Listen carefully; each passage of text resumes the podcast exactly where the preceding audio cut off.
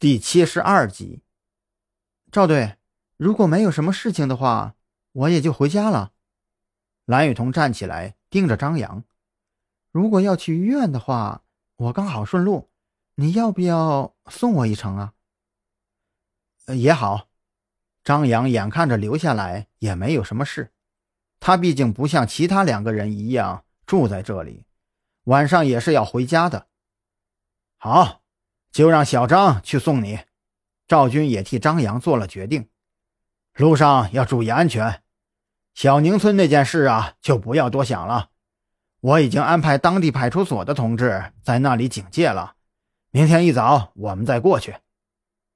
张扬对自己的身体状况非常清楚，虽然现在有点头晕，那多半是下午被砸了一下，晚上又喝了酒的缘故。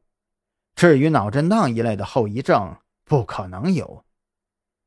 蓝雨桐只是在一开始的时候嘴巴沾到了一点酒，压根算是没怎么喝，所以车呢，当然是换蓝雨桐来开。只不过车子才刚离开特侦局不久。蓝雨桐的脸色就一下子变得特别严肃。张扬，你有没有觉得今天的事情确实有点不对劲呢？张扬淡淡一笑：“哼，你觉得不对劲的地方在哪里呀？一切都太巧合了。如果说小宁村的筒子楼里不是经常有人去，那我们今天碰到他们就未免有点太巧了。”张扬打了个响指，但是我们已经证明那栋楼里啊一直有人，或者说是什么类型的生命在那儿存在。我要说的就是这个。蓝雨桐加重了语气：“既然那里一直有人，那么我们今天碰到了也无可厚非。那二楼、三楼走廊上的痕迹也证明了这一点。但是……”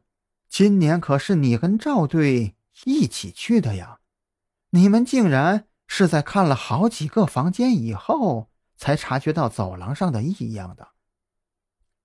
张扬听出来了，蓝雨桐这是对他和赵军的能力非常的认可，才会说出这种话。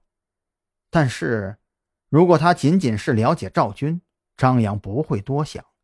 可他这句话却把自己。也算了进去。难道他也跟赵军一样提前调查过自己吗？蓝雨桐显然没有留意到张扬的神态。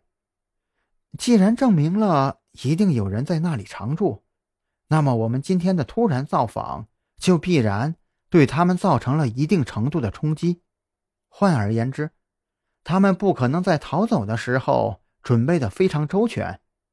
那栋楼里呀，一定还藏有关键的线索。张扬笑了，怎么？难道你还想去那里看看不成？蓝雨桐理所当然的点了点头。为什么不去啊？不是我信不过我们的同志，而是这件案子本身就太过棘手，不亲自过去看着，我不放心。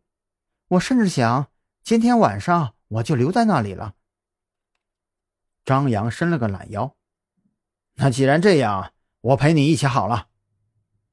你，我还是先把你送医院吧。不，我总有一种不好的预感，这次的对手非常的难缠。张扬当然不放心蓝雨桐一个人过去。事实上，如果他不亲自过去，就算赵军在那边带队，他也是不放心的。正常一点的案子。嫌疑人只要在案发现场待的时间超过五分钟，张扬就自信能找到嫌疑人留下来的蛛丝马